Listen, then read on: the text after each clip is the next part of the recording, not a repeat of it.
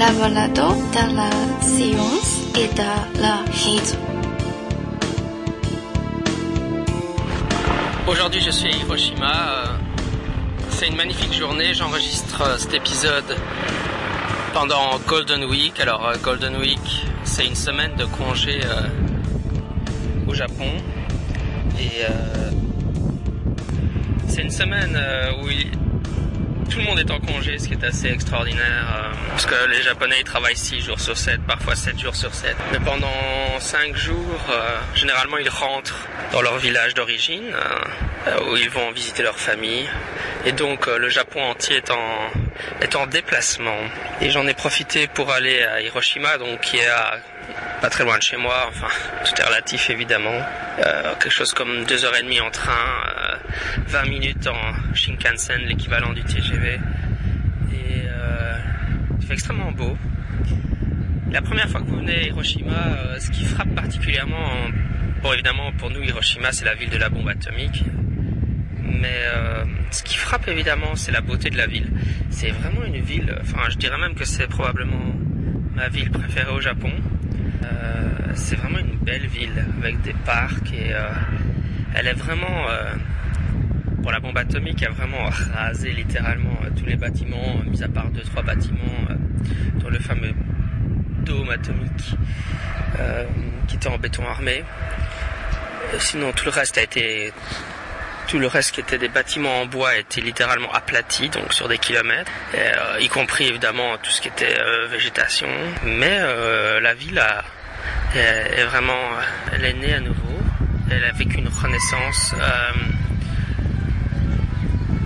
et elle est maintenant une, cité euh, florissante, euh, magnifique.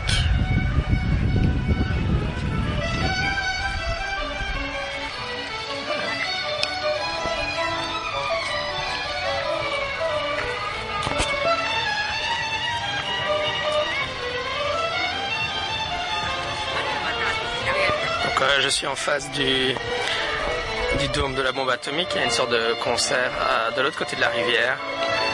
Le dôme est juste en face d'une rivière. Donc euh, là je peux voir euh, de l'autre côté, il y a des musiciens en train de jouer. En tout cas, Hiroshima, during Golden Week, c'est la folie. Il y a vraiment plein, plein, plein de monde. Je suis déjà souvent venu ici, mais là, c'est noir de monde. Donc le, le bombe de l'atome atomique euh, se situe euh, aux, alentours, à la périphérie du parc de la paix, qui est un parc dédié euh, aux victimes de la bombe atomique. Et dans ce parc, il y a un, musée qui est dédié aussi à la bombe atomique. Donc là, je suis dans le parc de la paix.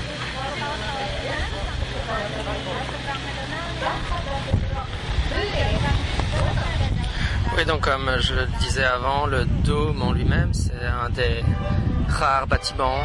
En a deux, trois euh, qui ont survécu à la déflagration, donc tout le reste avait été aplati.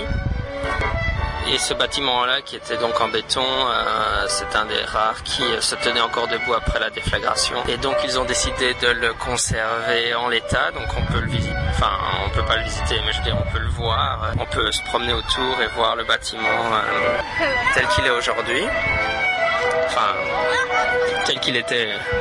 Ils l'ont laissé tel quel. Donc euh, on a les murs qui restent en place et le, les débris, euh, enfin le, le, l'ossature euh, du toit en métal. je pense que beaucoup d'entre vous auront vu des photos de ce dôme. C'est enfin de ce bâtiment. C'est assez, c'est un des, c'est très célèbre. Je veux dire, c'est le symbole d'Hiroshima. Aussi un point qu'il faut euh, souligner, euh, je pense que euh, j'ai eu l'occasion de l'entendre chez l'un ou l'autre philosophe.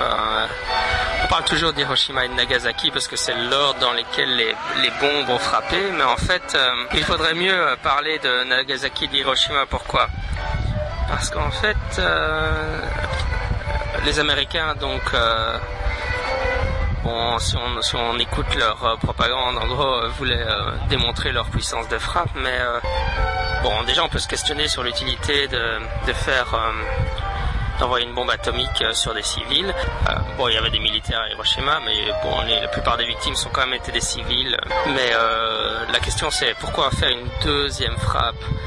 Pourquoi est-ce que bon après, Hiroshima la, preuve était faite quoi? Donc il n'y avait pas réellement besoin d'attaquer Nagasaki quelques jours plus tard ou un ou deux jours plus tard et donc Nagasaki est la vraie comment la vraie euh, atteinte aux droits de l'humanité. Donc on devrait plutôt parler de Nagasaki et d'Hiroshima, parce que Nagasaki est la vraie euh, absurdité dans cette histoire.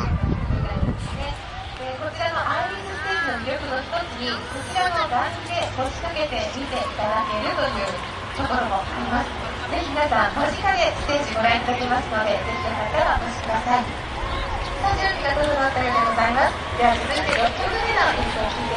Donc euh, l'argument classique euh, des Américains, c'était de dire euh, que c'était une manière de stopper la guerre directement donc euh, de sauver des vies américaines parce qu'une fois qu'on a envoyé euh, la bombe atomique la guerre était finie. Donc c'était une façon pour eux bah, d'éviter d'avoir des, pertes supplémentaires ou que, que la guerre s'enlise.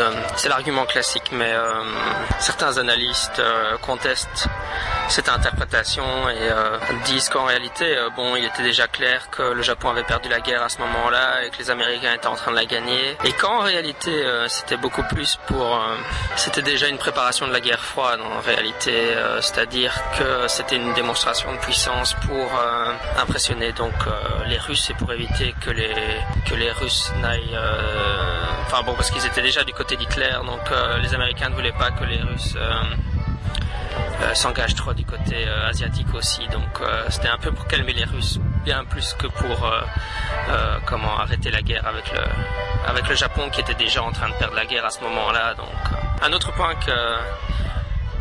qui est important, c'est que certains historiens ont montré que euh,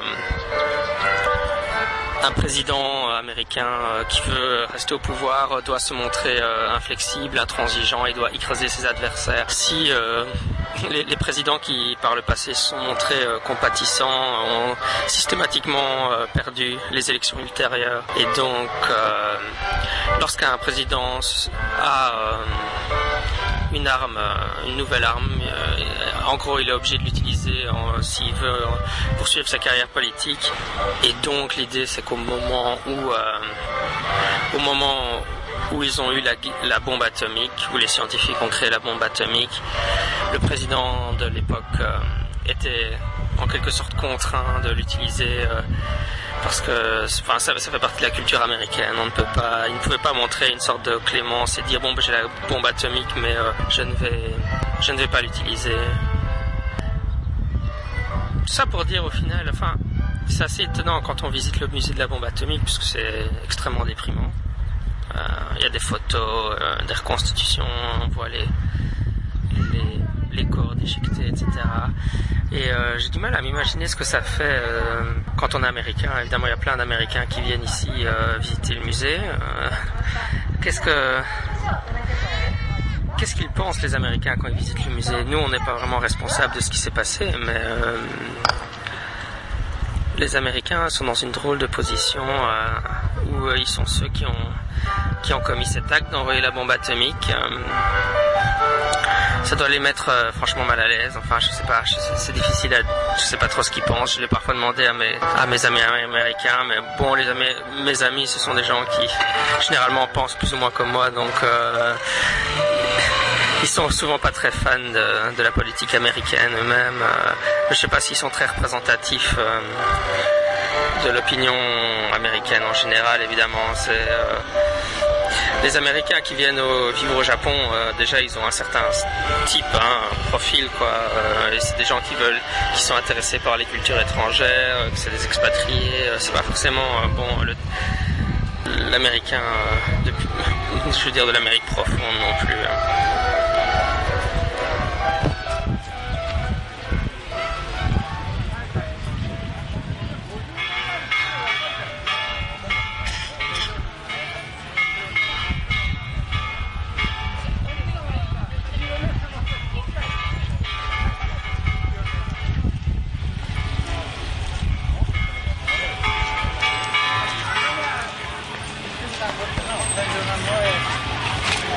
Que vous entendez, c'est la cloche du monument aux enfants, donc qui est dans le parc de la Paix.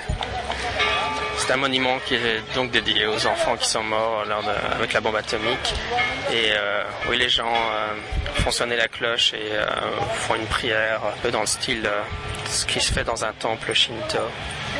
donc, ils doivent faire sonner la, la cloche pour attirer l'attention des dieux. Et ce qui est intéressant aussi, près de du monument aux enfants, c'est qu'il y a des, euh, comment, des, sortes de boîtes en verre où on peut voir euh, des grues en origami qui ont été réalisées. Donc en fait au Japon, euh, tous les enfants à l'école apprennent à faire c'est l'origami par excellence, donc c'est un origami de grue. je veux dire, tous les Japonais savent faire cet origami, ah, même s'ils, ne pratiquent pas l'origami, puisqu'ils l'apprennent à l'école. Et donc certaines écoles réalise, euh, demande à tous les enfants de l'école de réaliser euh, un origami de grue et puis ils en font une guirlande qu'ils envoient. Euh, et donc c'est un peu comme, oui, c'est pour encourager l'esprit de la paix à Hiroshima pour qu'il n'y ait plus jamais l'horreur de la bombe atomique. Et donc ces dons de guirlandes d'origami de grue sont placés dans ces boîtes à tour de rôle autour de autour du monument pour les enfants et euh, on peut les regarder avec chaque fois l'étiquette de quelle école a envoyé euh, quelle guirlande. Oui, pour revenir à ce que je disais avant sur, euh, bon, sur l'action américaine d'envoyer la bombe, qui je pense est largement condamnable. En tout cas, la deuxième sur Nagasaki. Euh, jusqu'à présent, j'ai jamais lu une bonne justification d'envoyer une deuxième bombe. Je veux dire, si c'était pour démontrer que la bombe fonctionnait, était euh, dévastatrice, ben, une seule suffisait. Mais euh, oui, bien entendu, ce que je voudrais ajouter, c'est que ça n'excuse absolument pas les atrocités qu'ont commis les Japonais pendant la Seconde Guerre mondiale. même si j'habite au Japon, je sais très bien qu'ils ont fait des choses terribles et on sait qu'un des tout gros problèmes de quelqu'un qui fait du skateboard pas très loin. Non, on sait qu'un des tout gros problèmes, c'est que le gouvernement japonais ne veut pas encore aujourd'hui reconnaître, euh, faire amende honorable, particulièrement à propos euh, de ce qu'ils ont fait en Chine et en Corée, euh, dans certains camps de prisonniers et avec euh, donc euh, des problèmes de prostitution. Enfin, c'est un problème récurrent. Bon, les livres d'histoire euh, utilisés par le gouvernement japonais dans les écoles ou dans l'enseignement ont tendance à minimiser les atrocités commises par les Japonais sur les étrangers, en tout cas, parce que évidemment, c'est toujours l'astuce. si on regarde les films japonais consacrés à la Seconde Guerre mondiale, ils, ils montrent bien bon, l'horreur de la Seconde Guerre mondiale pour les Japonais eux-mêmes, le fait que le peuple a beaucoup souffert, euh, l'empereur voulait faire la guerre, mais évidemment ça, ça a surtout causé la misère du peuple, ça il le montre bien, mais ce qui, ce qui minimise, c'est toujours un peu autour des questions du fait qu'il euh, y a une sorte de racisme euh, vis-à-vis de la Corée et de la Chine. au Japon, ils ont tendance à minimiser leurs actions sur les autres peuples asiatiques dans leur tentative de créer le pan euh, donc euh, une, sorte de, pan-Asia. Il voulait créer une sorte de, de, pouvoir pan-asiatique. Euh, évidemment, comme le Japonais étant le meilleur pays asiatique, l'idée de, des ultranationalistes. Oui, donc l'extrême droite au Japon, on appelait ça ultranationaliste, puisqu'il vouait un culte exacerbé à l'empereur donc on parle d'ultranationalisme. Donc le projet ultranationaliste c'était de créer euh,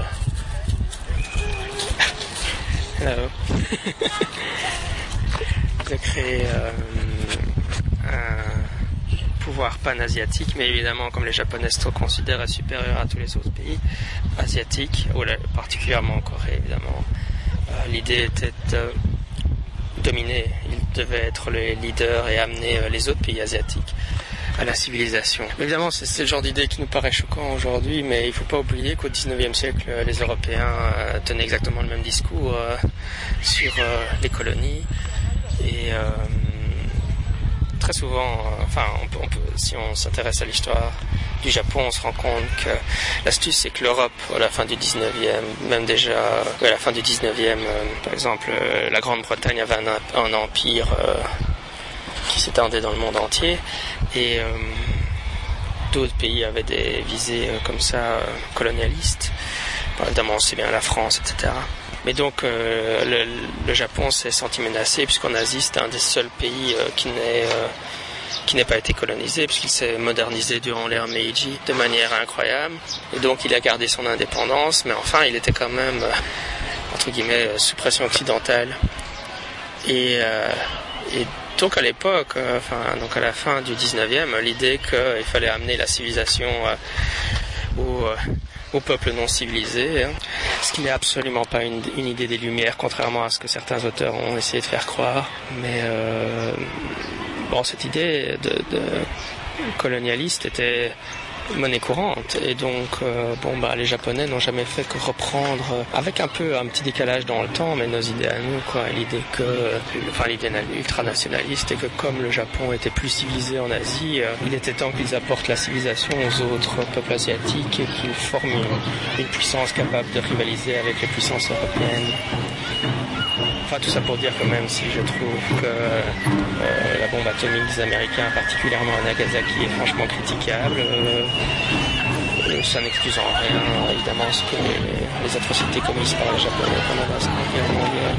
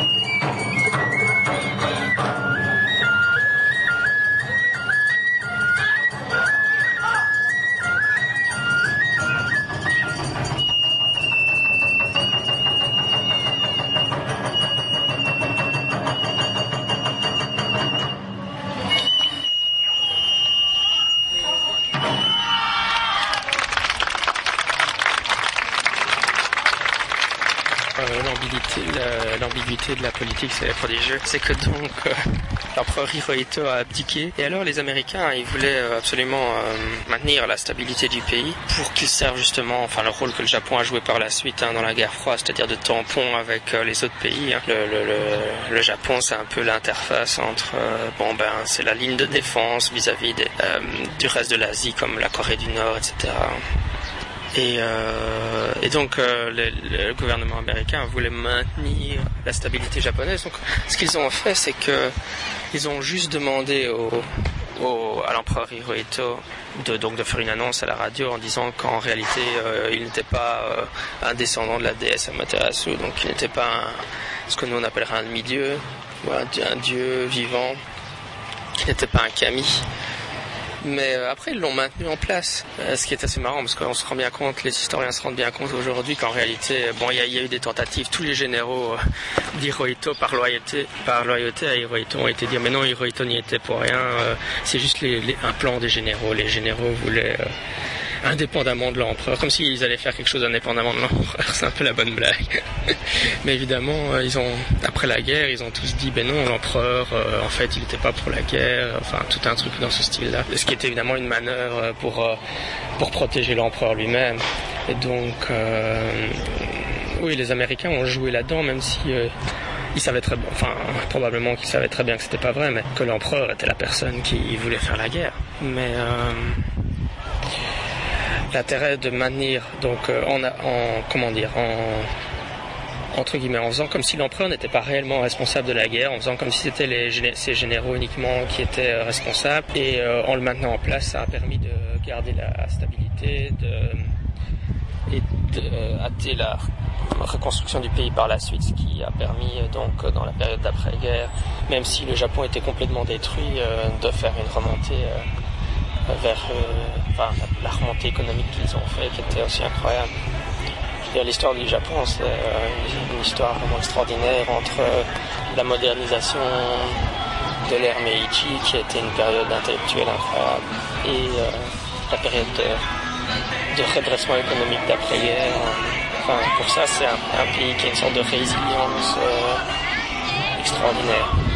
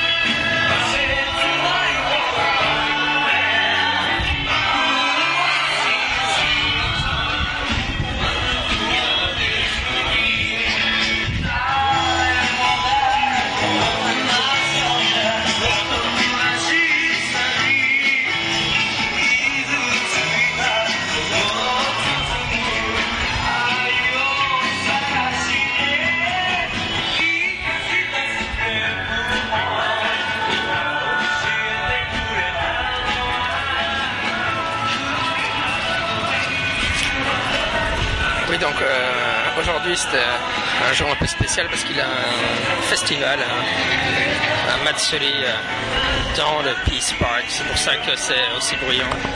Mais bon, c'est c'est l'idéal pour euh, enregistrer un épisode consacré à Hiroshima. Comme ça, vous pouvez un entendre euh, les sonorités locales, les sonorités du Japon. Alors, oui, j'ai pas mal parlé de la bombe atomique, mais Hiroshima est aussi célèbre euh, bon, pour son stade de baseball, si vous aimez le baseball. Évidemment, le baseball, c'est le sport national euh, au Japon. Et donc, euh, ils ont un tout nouveau stade de baseball pour ceux qui veulent voir ce genre de choses. Et alors, oui, quand vous voyagez au Japon, toutes les villes ont des spécialités culinaires. Donc, si vous allez dans un magasin de, souvenirs, donc comme Miyage, contrairement à l'Europe où, vous savez, en Europe, on, a des, on va avoir des miniatures de la Tour Eiffel. Ici, ce sera 90% de la nourriture. Et donc, on vous proposera d'acheter les spécialités locales. Et toutes les villes en ont euh, même, même la ville où, moi j'habite, qui n'est pas du tout une ville spécialement touristique, il y a un magasin qui vend des spécialités culinaires locales. Donc euh, Hiroshima, euh, les, la spécialité culinaire, une des spécialités culinaires, c'est ce qu'on appelle okonomiyaki. Et ce sont, bon j'ai toujours du mal à expliquer ce que c'est, mais c'est une sorte, on peut dire, ça ressemble à des crêpes, mais c'est fait à base de légumes. Et alors on, donc en fait il y a des couches de légumes et qu'on interpose avec euh, des couches d'autres choses. Et euh, si vous allez dans un restaurant d'okonomiyaki, vous allez pouvoir choisir ce que vous ajoutez dans votre okonomiyaki. Donc par exemple on va rajouter euh, évidemment du jambon, des crevettes, du maïs, du fromage. Bon, il y a des tonnes de choix. Et alors en plus, il y a des styles différents d'okonomiyaki. Et Hiroshima est particulièrement spécial, euh, célèbre pour son style de restaurant. Et euh, donc si vous venez à Hiroshima, oui, il y a un quartier, enfin, une petite zone qui s'appelle Okonomimura, qui est donc ce qui veut dire littéralement le village de l'okonomiyaki, qui est donc un, petit Bon, il y a une place et un certain nombre de restaurants, mais euh, euh, ça vaut la peine d'aller là et de manger okonomiyaki. Surtout que ce qui est fun avec les okonomiyaki, c'est que les, particulièrement euh, à Hiroshima, les, les, cuisiniers, donc si vous êtes au comptoir, les cuisiniers vont cuisiner devant vous en fait. Donc ils ont, vous êtes au comptoir et derrière ce sont des plateaux chauds et ils cuisinent devant vous, devant vos yeux, l'okonomiyaki.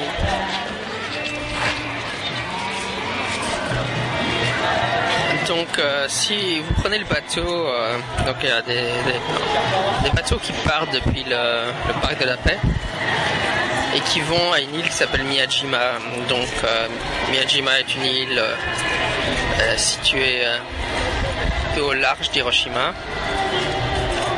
Et ça vaut vraiment la peine. Donc, si vous venez visiter Hiroshima, d'aller passer une journée à Miyajima. Donc Miyajima, euh, c'est particulièrement célèbre parce que euh, c'est une île qui est, qui est sacrée. Alors ils ont construit le, tori, donc euh, vous savez le portique hein, qui s'appelle un tori pour la religion Shinto. Donc ils ont construit ce tori à l'entrée de l'île, donc en fait ils l'ont carrément mis, ils l'ont carrément mis au niveau, dans la, sur la plage, quoi. Donc, euh, quand la marée est haute, les pieds du tori sont sous l'eau, ce qui est tout à fait spécifique. Si vous avez vu euh, des photos d'un tori euh, dont les pieds sont sous l'eau à marée haute, c'est le tori de Miyajima. donc voilà, c'est une île l'ensemble de l'île est sacré donc pour la religion Shinto. Donc euh, ils ont mis carrément le tori à l'entrée de l'île quand vous arrivez. Et euh, évidemment il y, a, un temple aussi qui vaut la peine d'être visité là. mais c'est un, très bel endroit au large d'Hiroshima, euh, si, vous faites un séjour touristique à Hiroshima de quelques jours, ce que je vous conseille évidemment. Oui, ça vaut la peine d'être dit, mais euh, beaucoup de gens, quand ils pensent au Japon, ils pensent à Tokyo.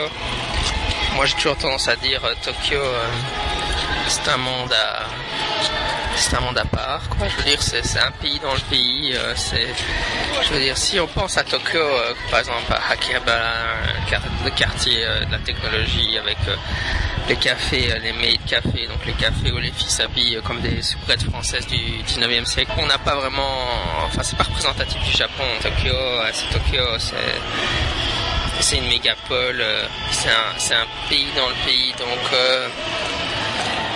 bon, les gens qui ont visité Tokyo, je pense qu'à mes yeux, ils n'ont pas vraiment vu le, vrai, Japon, ils ont vu Tokyo. Mais... Donc, ça vaut la peine.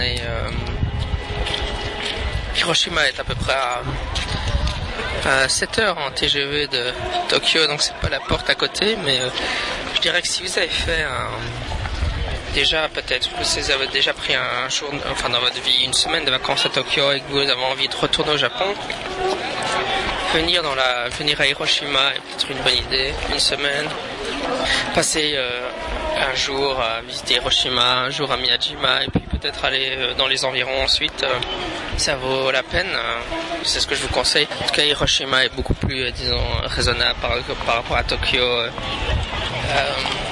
Bon, à Tokyo, il y a des, par exemple, il y a des, donc des gaikokujin, des étrangers, des Américains, des Européens, des, non-asiatiques, partout, euh, à tous les coins de rue, euh, vous en croisez sans arrêt.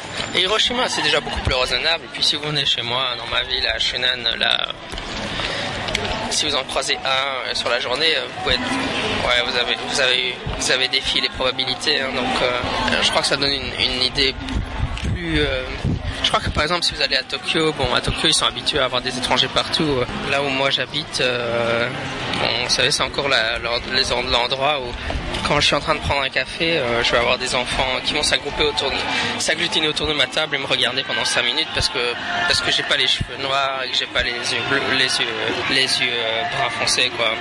Pour eux je suis encore une sorte de curiosité intrigante. Ils se demandent je dis toujours, je suis, pour eux, je suis une sorte de gobelin des montagnes, donc euh, je, parais très bizarre.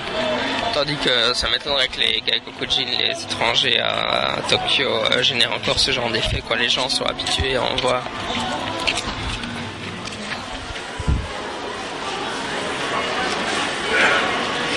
Je suis maintenant dans le musée de la bombe atomique, qui est un excellent musée. Euh, vous pouvez y entrer pour la somme modique de 50 yens, ce qui fait bon, c'est quelque chose comme un euro. Et euh, bon, mis à part que c'est un musée assez déprimant à visiter, forcément, à cause du thème, euh, il est vraiment bien fait. je voudrais vous en profiter pour conseiller la lecture, par exemple, du manga. Il y a un manga qui s'appelle Gen Hiroshima, qui a été traduit en français, qui est un, manga qui raconte bah, les aventures entre guillemets d'un jeune garçon euh, qui habite à Hiroshima juste avant l'explosion de la bombe. Et si le sujet de la bombe atomique vous intéresse, euh, ça s'appelle donc Gen d'Hiroshima. C'est un peu un classique euh, du manga qui a été écrit par quelqu'un, je pense que c'est un survivant de la bombe atomique lui-même, basé sur son expérience personnelle. Faut dire qu'il y a encore il y a encore quelques euh, survivants de la bombe atomique euh, qui, euh, d'ailleurs, ont, je pense récemment eu une sorte de, enfin, une sorte d'aide financière de l'État qu'ils réclamaient depuis très longtemps, en tout cas une reconnaissance de l'État.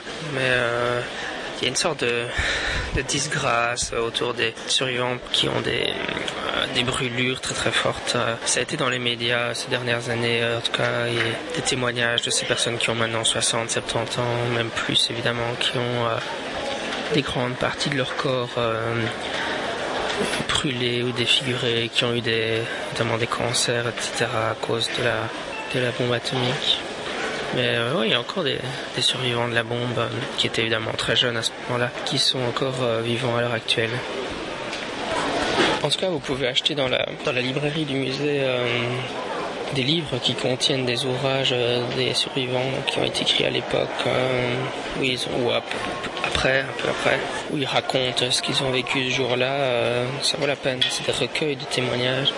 ça vaut la peine d'être lu, évidemment. C'est assez c'est assez sidérant à lire parce que c'est euh, enfin, c'est inimaginable quoi. Même même quand on lit les descriptions euh, on a du mal à se représenter ce que ça peut être. Déjà qu'on a du mal à se représenter pour les gens qui n'ont jamais été euh, en Irak comme ça une zone de guerre. Alors la bombe atomique c'est une image de l'apocalypse mais ça défie un peu l'imagination. Parce qu'il faut imaginer les gens avec la chair qui qui pend à cause après la radiation, parce que la, chair dégouline. Enfin, c'est des choses. Euh, les, survivants avaient dû, qui, ils ne se reconnaissaient pas entre eux tellement ils étaient euh, défigurés euh, par la déflagration.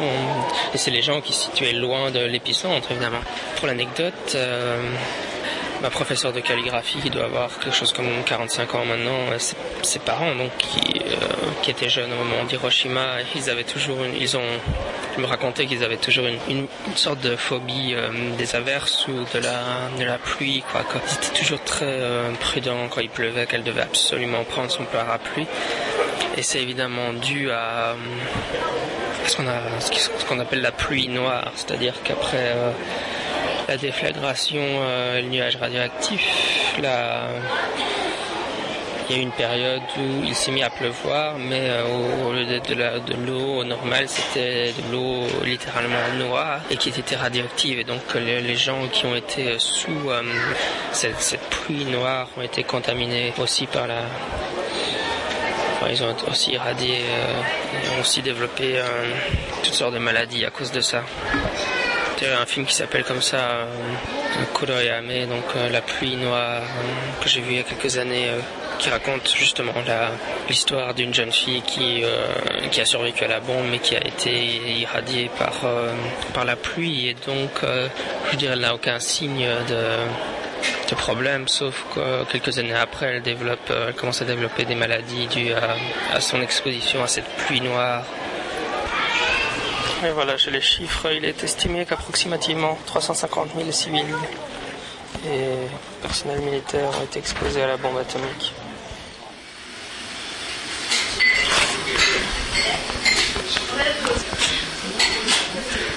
Voilà, c'était un peu ce que je voulais dire à propos de Hiroshima. J'espère que vous avez apprécié cette introduction. Euh, après Hiroshima, vous pouvez aller vers euh, visiter euh, Fukuoka ou encore Kobe. Il y a des grandes villes situées à quelques, quelques heures de Shinkansen si vous voyagez en Shinkansen. Voilà, bah, c'était un peu une petite introduction aussi à des éléments clés de, de l'histoire du Japon, comme euh, la période moderne, quoi, l'ère Meiji, puis euh, la Seconde Guerre mondiale, puis la, la période d'après-guerre. J'espère que vous aurez trouvé ça très intéressant et on se retrouve la semaine prochaine pour un autre épisode de Scepticisme scientifique, le balado de la science et de la raison. C'était votre hôte Jean-Michel Brassard. À la semaine prochaine. Sceptiquement vôtre.